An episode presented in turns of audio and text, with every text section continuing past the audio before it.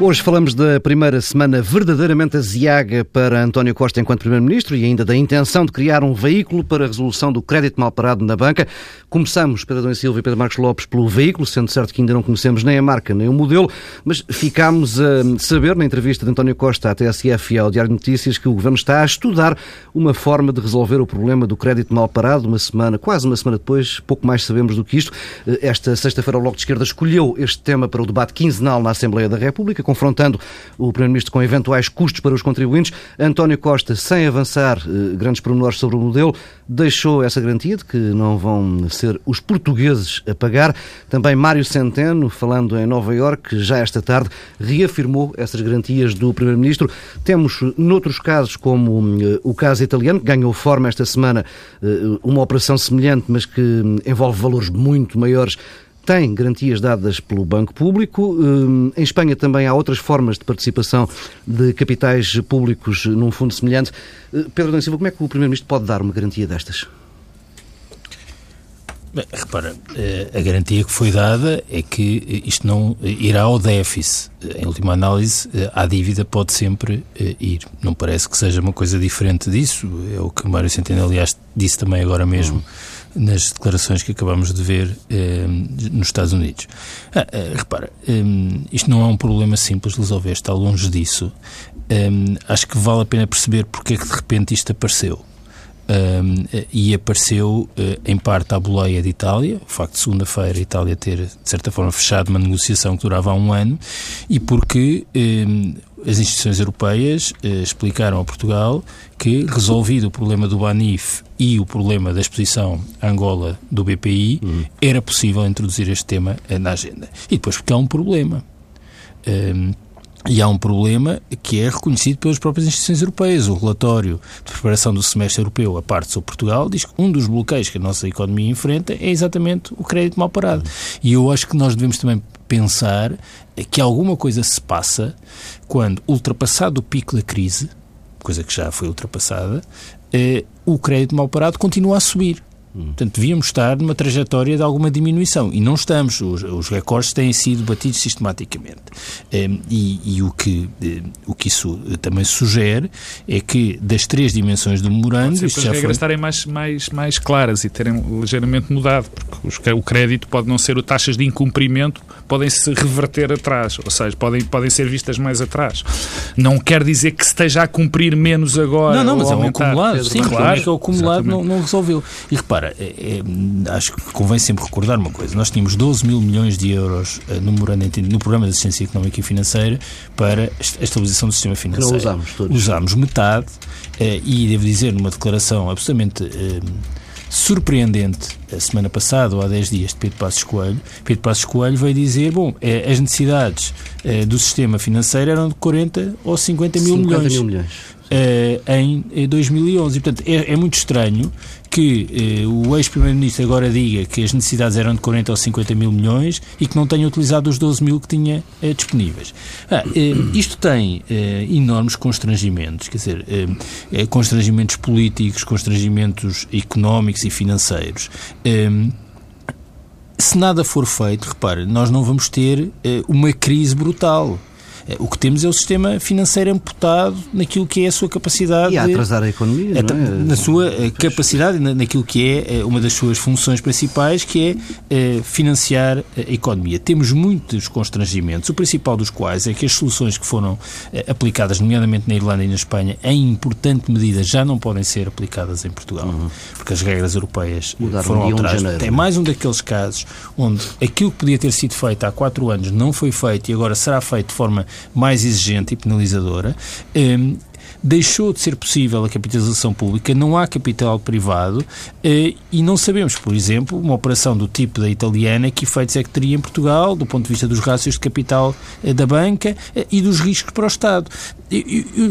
E depois resta o problema político. Temos ainda o problema da Sim. Caixa, que está ligado a isto, eh, mas temos também o problema político. É que eu acho que o que ficou claro hoje, por exemplo, no debate eh, parlamentar, essencialmente eh, na posição do Bloco de Esquerda, é que há uma tensão com o Bloco de Esquerda em torno deste tema. Há uma tensão entre o Governo e o Bloco de Esquerda. Porquê é que isto existe? Bem, podemos pensar eh, numa eh, alguma eh, tentativa de otimização estratégica do Bloco de Esquerda.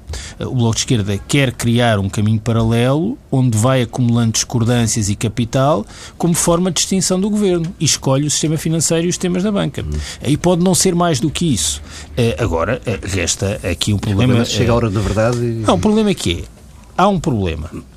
Uh, há um problema. A Comissão reconhece que há um problema. O Governador uh, reconhece que há um problema. Pedro Passos Coelho diz que não, não é. Não há problema nenhum. Passos Coelho diz que não há problema. O que é, é, é, curioso porque, no fundo, mostra que Passos Coelho, na oposição, mantém o padrão que teve no governo sobre estes temas, com os resultados que nós conhecemos. Porque os resultados chamam-se BES, BANIF eh, e por aí fora. E, portanto, Mas tem uma lógica. Tem, tem, tem é coerente, lógica. é coerente. Só que isto tem custos. Tem que ter custos financeiros e, portanto, brutais. Eh, e, e, tem custos para a afirmação política de Pedro Passos Coelho. Eu continuo a não perceber como é que ele vai descolar dos 32% se continua com esta estratégia. Agora é assim, eh, o, a direita não reconhece a necessidade, ou pelo menos o PSD, o CDS tem aqui uma posição um pouco diferente. A esquerda não compreende e não aceita os custos. Como é que se vai resolver isto? Entre o Governo eh, e o Presidente da República, eventualmente com o CDS, é muito curto. Pedro Marcos Lopes, antes do problema político, a questão de saber se será possível ou não termos uh, este tipo de, de, esquema em Portugal sem, sem custos. Eu, eu, eu acho que... Com nos... as novas regras, a questão é essa. Não, não deixa-me antes, antes das novas regras, deixa-me ir a, a algo que, que, me perturba sempre quando, quando ouço os políticos falar eh, de assuntos eh, complicados, financeiramente complicados. E há uma, uma fórmula que agora caiu, existe no, no espaço público e promovido por, por, pela, pela, por uma determinada, por vários políticos, que é os portugueses não podem pagar. Não, isto, temos que arranjar uma solução, mas os portugueses não pagam. Quer dizer, a, a questão que se levanta é que quando se tomam decisões políticas relevantes, há decisões políticas, quer dizer, quando nós, quando nós contribuímos, quando nós pagamos os nossos impostos, não há consignação de impostos, quer dizer, nós damos os nossos impostos para um bolo e depois alguém que é o, o, o detentor de gerir o interesse público numa determinada circunstância, foi voto, é? que foi escolhido pelo voto, decide-se quem é que paga e quem é que não paga, quer dizer, se se paga ou não paga. E escolhe sempre entre pagar mais ou pagar menos, segundo o seu próprio critério. Mas os custos são sempre para a comunidade. Se não vejamos. Vamos imaginar que havia aqui uma solução uh, uh, para o crédito mal parado. Quer dizer, eu não vou enunciar outra vez o que o Pedro disse, porque, enfim, ia ser redundante, dizendo que há um problema que é reconhecido pela Comissão Europeia, pelas principais entidades uh, nacionais e internacionais, que temos um problema de crédito mal parado. E que esse problema de crédito mal parado está a afetar a nossa economia. Isso toda a gente está de acordo, com uma exceção. Pedro Passos Coelho acha que não. E as razões que dá é que uh, os bancos eh, parece que têm dinheiro para, uh, uh, para, para, para emprestar e os seus rácios de solvabilidade estão segundo os critérios do BCE. Eu acho que devem ser estas as razões que ele invoca. Eu só lembro que os rácios de solvabilidade, pouco tempo antes dos dois bancos implodirem, do BES e do, e do BANIF, eram os corretos, eram os, os, os, que, os que o BCE decidia. Portanto, definiu. Portanto, aqui temos uma questão. E isto para, para, para exemplificar a questão dos portugueses a pagar. Nós temos aqui duas soluções. Ou o governo, ou as entidades políticas, melhor dito, acham que temos que tomar conta do problema e pôr, inevitavelmente, na minha opinião, os portugueses a pagar alguma parte. Ou então esperamos que a situação do crédito mal parado tenha efeitos tão perniciosos dentro da economia que que tenhamos um problema ainda maior. Teoria do precipício. É uma, é? é uma questão um pouco como, como aquilo que se percebe hoje passou com o Banif. Eh, tinha sido possível eh, alienar eh, a participação do Estado no Banif a um valor que implicava perdas para o Estado. Isso não foi feito.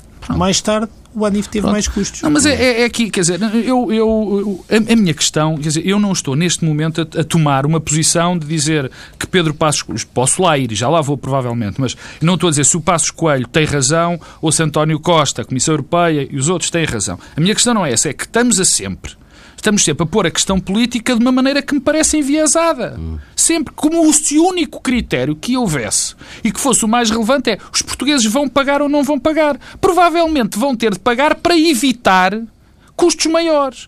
E é algo que se instalou na opinião pública e, e, e, e na classe política que deveria ser a que, tinha, que teria que ter melhor um discurso quase pedagógico sobre esta questão, é que implementa este discurso.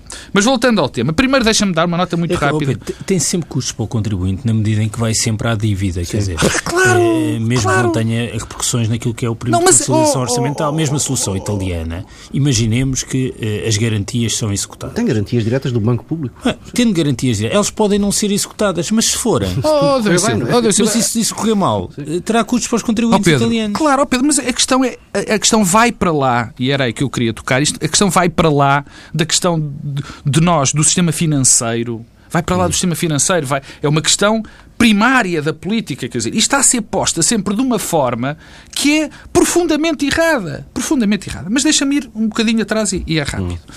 Para já, uh, o Pedro, o Adão Silva disse, bom, uh, a situação italiana uh, fez fez despoltar esta, esta situação, esta, esta quase proposta. Eu, para já, devo, dizer, devo dizer que não achei nada bem nada bem que António Costa dissesse. Foi muito bom para o, para o Diário Notícias e para a TSF. Eu, eu, eu, já ia à questão da forma. Quer dizer, eu não acho nada bem que António é... Costa, numa entrevista, Sim. fale de um assunto desta relevância sem dizer exatamente aquilo que Não queria. tinha a proposta não concretizada. Não, eu por acaso, eu percebo, eu percebo, isso e acho que é daqueles dilemas... Eh, Deixa-me só falar sobre isso antes de voltarmos ao tema, porque esta questão é muito importante, do agendamento do tema. Eh, é evidente que soa estranho o aparecimento eh, súbito de um tema com esta complexidade sem algum tipo de definição do, da solução. o problema é que ele está muito embrionário, depende de muitas variáveis que Portugal não controla mas eh, não falar é um risco também porque não o coloca na agenda. E, portanto, há aqui eh, uma coisa que se Pedro, pode dizer... tinhas hoje um ótimo dia para pôr na agenda. Não, ah, por ser numa entrevista e não no Parlamento. Não, não é, ah, não, não é só isso. Tá, não é tá só bem, isso. isso. Barato. Pensei que estás a dizer o próprio Não, não, não. Não, não, não, não, também. Essa é a segunda parte. Não, isso essa é a segunda parte. Mas eu acho que não pode nunca haver uma proposta consolidada numa coisa que implica muita negociação, com muitas variáveis em Portugal eh, e na relação com a Europa. O que é dito é, bom, há um problema e queremos resolver o problema com um impulso único, no sentido em resolver todas as dimensões do problema e não... Desligaste o microfone, Pedro. Eh, e não persistir eh, numa solução eh, casuística. Há duas coisas que me parecem claras. Isto aparece, não é por acaso naquele fim de semana, resulta da solução italiana e resulta de se ter fechado o dossiê BPI. Sim. Porque eh, as instituições europeias colocaram eh, a Portugal a questão nestes termos. Primeiro tem de resolver o problema do ANIF e, a exposição do BPI e depois podemos, eh, temos abertura, porque no fundo isto aparece na entrevista da TSF, porque as instituições europeias dizem Portugal Sim. tem abertura. Uhum. A vinda de Draghi a Portugal na parte não Conselho de Estado também contribuiu para isto. E, portanto, essa é a lógica. Bom, okay. Agora, isto não quer dizer que eh, estejamos perante uma ideia que pode até não ter pernas não, para andar, porque não estão uh, Eu percebo, percebo os teus Pedro argumentos. Não são argumentos. Sim, não, não eu sei. Não, não, não. Eu, a, dizer, a explicar. A, a, tentar explicar. Bom, uh, uh, eu acho que mesmo há, tem que haver uma plataforma mínima para apresentar um, um programa, um programa uhum. desta relevância na opinião pública. Eu aí discordo do Pedro. Eu acho que tem que. Eu percebo que isto vai ser sujeito a muita negociação, mas eu acho que tem que haver uma, uma plataforma mínima de apresentação. Eu acho isso houve, negativo. Houve aqui logo na segunda-feira um, um, uma coisa curiosa, que foi durante duas horas. O Manuel Cássio aqui no Fórum TSF teve durante o fórum opiniões para todos os gostos, entre políticos, eh, economistas, Sim, tá comentadores, Sim, jornalistas e ouvintes. Não, não, ninguém, cada um criticava o, claro, o ponto um que achava lados. que... Sim, mas isso, isso é, isso é um, um risco que se corre quando faz isso, também não, não, não é grande coisa. A, a segunda parte é, é, a questão, eh, tentando buscar um pouco de conteúdo, não à proposta, mas ao facto dela ser enunciada. Eh, que tem a ver com o seguinte, que é a parte de, de, de, da enunciação do problema que eu acho que está correta, quer dizer, é o facto do governo estar empenhado em buscar, em, em ter uma solução para o problema. Porque o hum. problema existe e tem que ser encarado.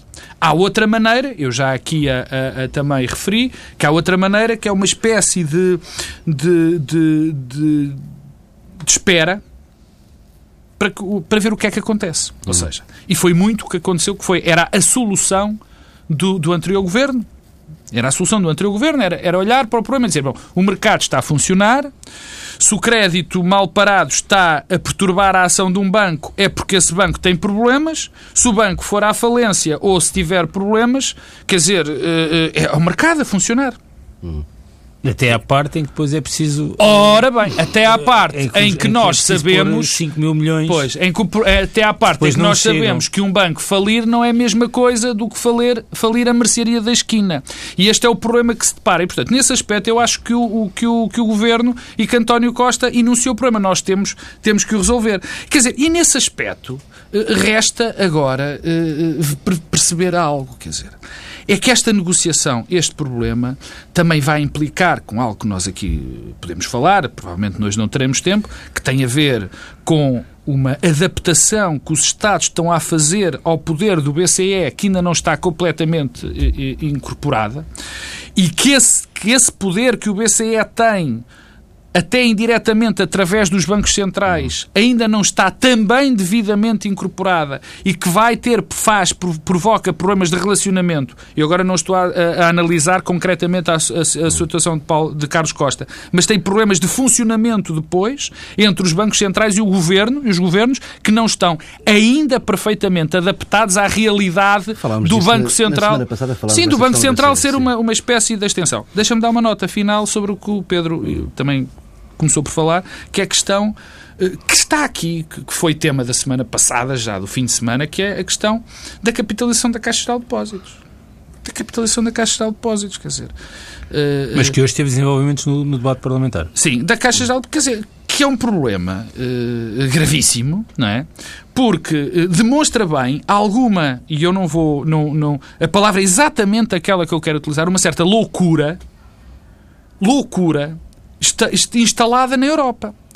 E essa loucura representa, pode ser identificada assim: um Estado tem uma empresa e por aquilo que nós agora, ou já sabíamos, mas agora vivemos essa situação, não pode capitalizar essa empresa. Ou seja, o Estado não tem, não está, subitamente o Estado é menor, tem menos capacidades do que o privado. Quer dizer, o Estado deixa de poder fazer aumentos de capital.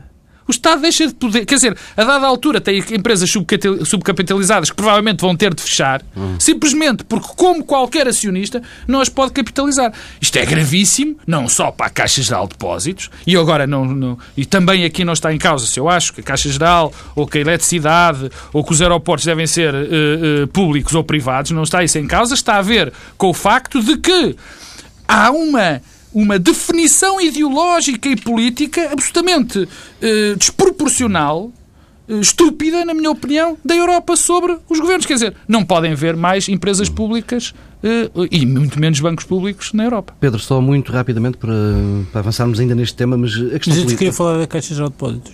Deixa-me só dizer coisa. É muito rápido. Não, é, é, repara. É, mesmo na solução minimalista que é a conversão dos cocos que a Caixa ainda Sim. tem e que não reembolsou em, em, capital, mesmo aí aparentemente há um bloqueio europeu. Um, isto é, de facto, surpreendente porque os tratados uh, são claros ao dizer que os Estados escolhem livremente o regime de propriedade das empresas. Uh, portanto, não há nenhuma cobertura nos tratados para a ideia que uh, o regime de propriedade das empresas deve ser de uma determinada natureza. Ora, ao mesmo tempo que os tratados dizem isso, eh, impossibilitam a capitalização das empresas que dizem que podem ser públicas. Eh, e porquê? Em nome do problema das ajudas de Estado. Mas, na verdade, o que estamos a falar são de desajudas de Estado. É, é uma posição é de desigualdade é relativa das empresas cuja é, propriedade é, é, pública. E isto é incompreensível porque eu acho que há um amplo consenso europeu, e não apenas em Portugal, e um amplo consenso que até se reforçou após a crise sobre a necessidade de existência de empresas públicas em alguns setores para corrigir aquilo que são falhas de mercado evidentes. Hum. E o setor financeiro e bancário é um deles. Eu julgo que hoje já não há ninguém, aqui nem o Pedro Marcos Lopes, continua é a defender a Caixa Geral é verdade, mas é privada. Claramente. E, portanto, eh, eh, isto há uma espécie de paradoxo final em que estamos perante uma crise em que o Estado foi chamado a salvar a banca e a consequência do Estado ter sido chamado a salvar a banca privada é o Estado perder o banco público. É a consequência, é disso que estamos a falar. É evidente que pode ter, e houve, não é pode, é houve, é má gestão, eh, na Caixa, eh, como houve nos outros bancos, mas, em todo o caso, nós devemos ser capazes de separar aquilo que são os aspectos da gestão e os erros cometidos da necessidade de um banco eh, público. Mas essa interpretação de segredados é válida para Portugal e para os países periféricos, é não para o centro da Europa Bom, e para os grandes sei, bancos. Pois, mas já agora, só para concluir, é que, só para voltar ao tema do debate parlamentar, é que o que hoje ficou claro no debate parlamentar é, é que, no fundo, até houve este contraponto interessante, mas interessante no sentido de alguma de novo, que foi grande tensão entre o, o, Governo e o Bloco de Esquerda em torno destes temas Sim. e grande convergência do PC com uh, o Governo em torno, por exemplo, daquilo que António Costa disse, que foi, uh, em última análise, levarei o caso ao Tribunal de Justiça uhum. Europeu, uh, o que significa agir, esperar por uma queixa da Comissão junto ao Tribunal de Justiça Europeu levar. e litigar até ao fim. Pedro Marcos Lopes, a questão política só. Sobre? Sobre esta questão do veículo. Do Bloco de Esquerda e do Partido Socialista? Sim. Não, eu acho que isto é, é, é, muito curioso porque houve um momento de tensão Há quem diga que deixa-me dar, deixa dar um toque quase. É, quer dizer, é, é a, a, irritação de, de, de, António Costa, quando é contrariado, já não consegue dominar. Quer dizer, é uma coisa um bocadinho. Às vezes até impressiona. E, e aqui, o debate começou uh, muito tenso entre Catarina Martins e, e António Costa. António Costa mandou-lhe uma piada forte, até, uh, ironizou com a criatividade do Bloco de Esquerda, que não deixou ter alguma piada. Mas curiosamente acabou quando Catarina Martins invoca as cinco razões que, que levaria a que, que para ela eram linhas vermelhas, bom, e que depois António Costa concorda com essas linhas vermelhas. Algumas das linhas vermelhas, que eu aqui já penso já ter explicado, pelo menos dado a minha opinião, que são intransponíveis. Quer dizer, e é bom que são intransponíveis. Não, que têm que ser transpostas. Dizer, hum. Não acredito porque até houve ali um bocadinho de contradição de António Costa, porque António Costa, a dada altura, diz que era muito difícil, que é muito provável, ou pelo menos deu a entender, muito provável que os contribuintes sejam chamados, e depois uma das, das linhas vermelhas do Bloco de Esquerda era os contribuintes não serem, os portugueses não pagarem. Portanto, houve ali uma espécie de uma confusão um bocadinho a António Costa. Mas aí, uh, uh, eu, o que o mais curioso achei foi a reação do Partido Comunista Português. Para ser muito franco. Porque se havia tema que o Partido Comunista Português cavalgaria, era este. Enfim, não fez, esteve completamente discreto enfim, com as suas. Eh, com, com, a tentativa de mostrar o seu caminho, mas esteve completamente discreto. O, o Bloco de Esquerda aqui tem um problema, e vai ter um problema com o Partido Socialista. Mas é muito provável, extraordinariamente provável, que isto seja uma bomba que possa cair no PSD. Por paradoxal que pareça. Porque se nós chegarmos à conclusão de que a Europa nos apoia, mas que tem que haver alguma contribuição dos contribuintes portugueses, vamos imaginar. E se o Bloco de Esquerda. É? E se o Bloco de Esquerda se puser de fora, Quer dizer, vai ser muito curiosa ver a reação do CDS e do PSD, porque... O CDS não tem grande curiosidade, porque acho que o CDS, tal como o Presidente não da República, tem dado sinais... Não faço ideia do que possa acontecer, mas uh, vai haver um problema. Bem, mas os votos não... Uh, vai, vai ser curioso, vai ser muito curioso Vamos... ver e provavelmente vai ter efeitos não exa... Aliás, foi efeitos, que eu e o Pedro falamos várias vezes dias, quando, quando este quadro político se apresentou, que são esperados. É que quem estava à espera de que uh, aquilo aquilo que fosse acontecer no Parlamento fosse a radicalização permanente, ou seja, votam todos para este lado, votam todos para este, uhum. em todas as circunstâncias, eu acho que estamos longe, acho que estamos, estamos a, está, a chegar a, está a chegar à altura em que nós percebemos que não vai ser exatamente sempre assim. E como tá, já não foi, aliás. Está a chegar à altura de, de, mudarmos de tema, porque temos já, já muito pouco tempo. Hum, foi uma semana muito agitada para, para António Costa. Já não vamos ter tempo para falar da, da mini remodelação de, do governo. Vamos à questão de, do melhor amigo do Primeiro-Ministro e hum, do papel que ele andou a desempenhar sem ter qualquer hum, ligação formal ao governo. Diogo Lastrada Machado já é, a partir de, de hoje, eh, assessor do gabinete do Primeiro-Ministro, mas atravessou seis meses de governo e diversos dossiês sensíveis sem ter qualquer ligação formal que não essa de ligação afetiva a António Costa, entende-se, e começo por ti, Pedro Marcos Lopes, mesmo correndo o risco de aqui algum tom monocórdico. Estás-me a chamar monocórdico? Não, não, não é isso, não, não, não, não é isso, porque está, terminaste o último tema e começas este. Entende-se esta forma do Primeiro-Ministro lidar com, com dossiês complexos, de entregar o caso a um amigo de confiança sem qualquer relação com, não, não, acho, acho, com o Estado? Acho e, e começo por ti porque tu falaste do assunto, honra que seja feita eh, pela primeira vez aqui há, um, há uns tempos largos. Sim, há um mês e pouco. Não interessa. Uh, uh, eu acho este tema uh, grave, não pela sua. Pelo, pelo, pelo próprio, pela negociação em si, mas por aquilo que, que, que revela, digamos assim. para já ser evocado o facto de um melhor amigo acho algo profundamente negativo. Acho que, acho que dá uma ideia, quer dizer, não passa a ideia institucional que deve passar, um governo que deve passar um, um órgão de soberania. Hum. Depois, mas isso é o menos, digamos, francamente acho isso o menos. Uh, acho a história dos amigos, amigos, negócios à parte, o menos neste caso concreto. A, a relação entre o Estado entre o Estado e, o, e, os, e os, particulares, ou a, a, o fator de representação do Estado exige formalismos exige formalismos que tenham um objetivo. Que têm o objetivo normalmente a transparência. Isso é fundamental na relação, é fundamental que os cidadãos saibam eh, esse tipo que, esse tipo que, que tenham essa, essa, essa informação. Quer dizer, não é justificável que apareça alguém numa reunião a dizer que é um observador do, do, do, do Estado, do, do Primeiro-Ministro, e não alguém designado pelo Primeiro-Ministro. Uhum. Não é normal.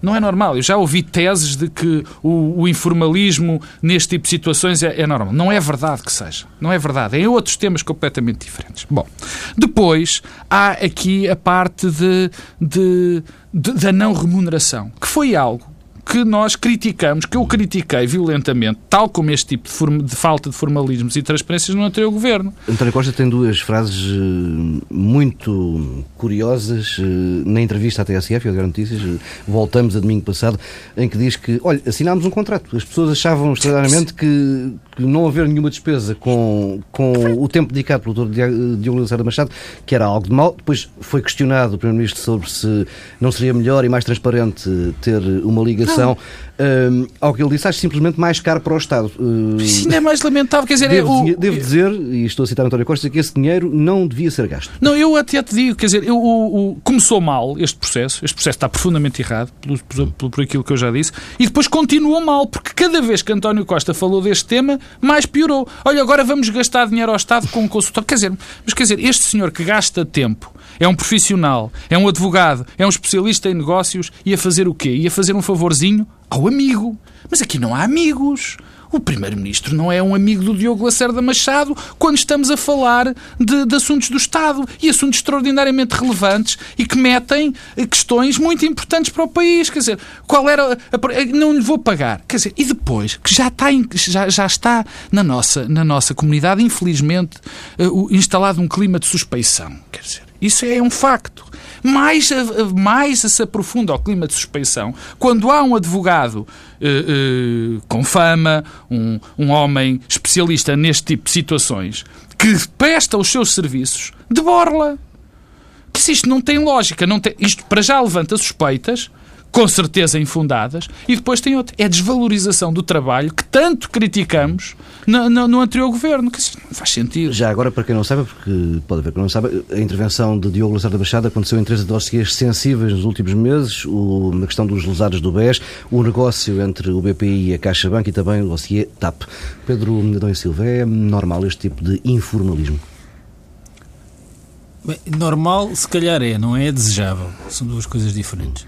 Um, eu, eu, eu, acho que uh, a ideia de amigos, amigos, uh, negócios à parte é uma coisa que faz sentido, mas talvez não seja o argumento mais relevante. Uhum. Aqui a questão é outra: é amigos, amigos, negócios do Estado à parte. É quando os negócios são do Estado, a separação tem mesmo de ser levada a sério. Eu, eu, eu repara, e perguntavas da normalidade, eu percebo que seja útil ter um negociador que está, no fundo, para além da burocracia para além da administração pública e que desse ponto de vista pode ser aqui uma espécie é, mais, de broker. Uma pessoa mais flexível. Mais... Um, ehm, e, e, capaz de articular interesses por vezes contraditórios. Um, ehm, isto é útil e aliás teve resultados muito positivos uh, até no primeiro episódio em que Diogo Lacerda Machado esteve envolvido, que é o dos lesados do BES, que vem da campanha eleitoral. No fundo, isto nasce quando, durante a campanha eleitoral, começam a surgir as manifestações uhum. uh, nos comícios e nos eventos de campanha, uh, e António Costa pede ao seu amigo, e é legítimo pedir ao seu amigo, porque ele era apenas eh, candidato a Primeiro-Ministro, para eh, intermediar a relação, no caso do Partido Socialista, com eh, aquelas O que já é estranho é que essa relação continue nesses termos nesses durante termos, seis meses. É, claro. Agora, é evidente que isso teve ganhos. Qual é o problema dos ganhos? e teve ganhos evidentes do ponto de vista do interesse público. Qual é o problema desses ganhos? É que não temos nenhum critério para avaliar a idoneidade, a transparência eh, da, da, ação daquela pessoa em concreto. Sim. Bom, temos de confiar em António Costa e confiar na capacidade de António Costa de avaliar eh, aquilo que são as qualidades do amigo seu. Eh, ora, a burocracia, que é um palavrão, por alguma razão foi criada. O Pedro chamou a atenção da transparência. É a transparência, mas eu devo dizer que até há uma coisa mais importante que a transparência. Até meu ver, bastante mais importante, que é a não discricionariedade é haver critérios objetivos definidos e regras e procedimentos. É para isso que serve a burocracia. Eh, e o problema é que casos como estes, nós podemos fazer uma avaliação subjetiva em que dizemos muito bem, foi muito útil, teve ganhos evidentes. Teve ganhos evidentes por relação aos escritórios de advogados que são contratados e pagos a peso de ouro, a maior parte das vezes, ou muitas vezes, para não fazer rigorosamente nada. Eh, e eh, o que temos aqui é um caso em que isso não aconteceu. O problema é que eu não tenho nenhum critério, a não ser completamente subjetivo, que me permita dizer isso. E isso é, é grave, porque ainda para mais, nós em Portugal temos um problema, um mal português, que é a informalidade, que no passado, na administração pública, até era resolvido muitas vezes através da criação da administração paralela, uhum. de organismos ao lado daqueles existentes para fazer aquilo que aqueles existentes não eram capazes de fazer. E no fundo o que é que temos? Temos aqui um exemplo paralelo ou da administração paralela, mas já individualizado numa só pessoa. E, portanto, eu vejo isto como algo eh, muito eh, negativo e eu acho que o pior não era mesmo não ser remunerado, era a ausência de algum tipo de vínculo que enquadrasse eh, a participação. E não acho nada que isto seja comparável com aqueles casos eh, diplomáticos em que há pessoas que eh, participam é, para desbloquear negociações, porque aí o secretismo claro, é, claro, uma, é, é um bem, é e, a, e a maior parte das vezes esse tipo de negociações faz com, fazem-se com organizações organizações que não são reconhecidas pelo Estado e, portanto, não havia maneira do Estado negociar forma. com essa. Mas deixa-me dar uma nota que o, que o que mais me preocupa neste, neste dossiê, nesta questão, foi António Costa, depois de tudo o que se passou, depois de tudo o que foi dito, não, parece não ter percebido particularmente com esta história, que parece o, o, o, o, tipo de ação que foi feito. Quer dizer, pronto, olha, assinamos um contrato com o senhor, já estão satisfeitos? Quer dizer, que parece que não percebe coisas essenciais que, do, do, do, tipo de relacionamento que tem de ter o Estado e os representantes do Estado com as outras pessoas. Quer dizer, que é o que aqui está em causa. Aqui não está em causa o António e o Diogo. Está em causa o Estado português e uma entidade que tem um determinado tipo de características uhum. para negociar com outras entidades. E eu aqui discordo do Pedro da questão da discricionariedade. Eu acho que o governo, eu acho que o António Costa tem essa discricionariedade, essa ah, possibilidade. Exato! Não, mas a discricionalidade é. Não, de escolher. Não, pelo to... contrário. Quer dizer, ah. eu sou a primeira pessoa a achar que os membros do governo. Exemplo, eh, agora, um tema que tende a surgir sempre também nestes momentos, que é os, os membros do governo têm assessores e no, qual é o critério não era, aquilo? Dizer, é, eu acho que político, é, há critérios claro. e tem a confiança e a discrição, mas ela tem de ser formalizada. Claro, dizer, ah, bom, um assessor ah, ou um adjunto ah, está publicado em Diário da República, que foi nomeado, sabemos quem é, podemos ir verificar o seu currículo. É, quer dizer, é, é, a ideia de haver critérios não formalizados, eh, procedimentos que não são conhecidos, é uma coisa que não é é, compatível com um Estado de Direito e com o funcionamento de uma burocracia moderna, uhum. que é aquilo que nós precisamos. Mas pode ser que isto seja mais um, uma pressão positiva para resolvermos alguns destes problemas. Estás, estás a rir, mas não rias, porque Sim. a verdade é que hoje no Parlamento a consequência deste tema é, que eh, António Costa assumiu um compromisso eh, no sentido de aqueles centros de excelência que vão ser criados Sim. na administração pública eh, começar-se exatamente por aquilo que tem a ver com o papel das sociedades de advogados. Eu acho que isso é uma questão fundamental. Uhum. Uh, e, portanto, podes ver como pode ter um efeito positivo. Sim, Bem, mas eu, eu, pode ter um efeito, Pedro, mas sobre, sobre António Costa parece não ter tido. não, não, exatamente. Só dizer, Quer dizer, parece não ter tido, da maneira como a reação foi, mas, mas enfim. Uh, só em numa frase, uh, hum. deixa marcas esta semana, António Costa, no governo? Não, deixa marcas, eu acho que a única marca que deixa é de, de, de uma confirmação de um, de um determinado. Particularmente neste caso concreto, de, uma, de, de, de um estilo de, de, liderança um bocadinho que começa a parecer demasiado arrogante, uhum. quer dizer, e isso uh, pode ter implicações pode ter implicações graves porque nós não tínhamos, deixa-me só acabar, que isto não, nós não tínhamos essa imagem de António Costa e esse tipo de provável, de indício disso estar a acontecer, pode ter repercussões graves porque uh, a liderança de António Costa e este governo depende da capacidade exatamente de não o ser e de ser um bom negociador. Pedro Silva, 30 segundos, porque o, o, Marcos Lopes já comeu quase o teu tempo todo. Oh. Deixa marcas, eu acho que os casos são muito diferentes uns dos outros. Talvez o que deixasse marcas fosse a permanência de João Soares no governo. Uhum. Acho que a saída de João Soares deixa uma marca que percebe-se qual é o perfil de António Costa a gerir as crises políticas. Devo dizer que Pedro Passos Coelho nunca teria deixado João Soares eh, sair do governo, uhum. portanto, manteria. Isso é uma diferença. Portanto, a identidade do Primeiro-Ministro começa a ser construída, agora não estou a dizer se faz bem ou mal. Eh, esta questão de, de Diogo Lacerda Machado, eh, isto, a meu ver, é penalizador porque confirma uma percepção generalizada que há sobre aquilo que é a discrecionariedade e algum amiguismo no exercício da atividade política, não tínhamos dúvidas quanto a isso. Pedro Silva, Pedro Marcos Lopes, encontramos-nos aqui na próxima semana à mesma hora, entretanto, pelo caminho, bom fim de semana.